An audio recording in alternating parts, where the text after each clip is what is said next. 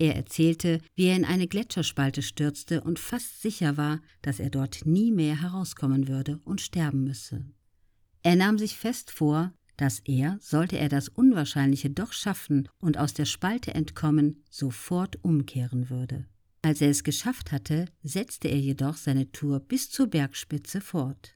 Ich konnte gar nicht anders, denn ich war jeden Morgen mit dem Ziel aufgewacht und jede Nacht damit eingeschlafen und hatte es mir jeden Tag immer wieder einprogrammiert, so Messner in seinem Vortrag.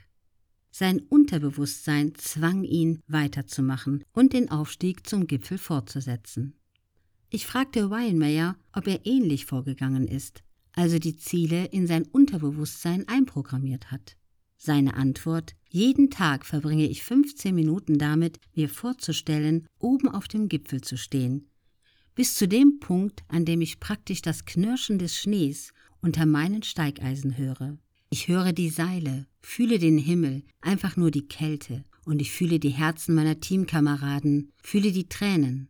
Ich breche buchstäblich in Tränen aus, weil ich tatsächlich dort bin. Also ja, ich denke, das ist es, was Sie meinen. Und als ich oben auf dem Everest stand, hatte ich ihn in Wirklichkeit zuvor schon hunderte Mal in Gedanken bestiegen. Ich denke daher, dass diese Art eines Glaubenssystems und dessen Einprogrammierung in das Unterbewusstsein enorm wichtig sind, um es wirklich dorthin zu schaffen.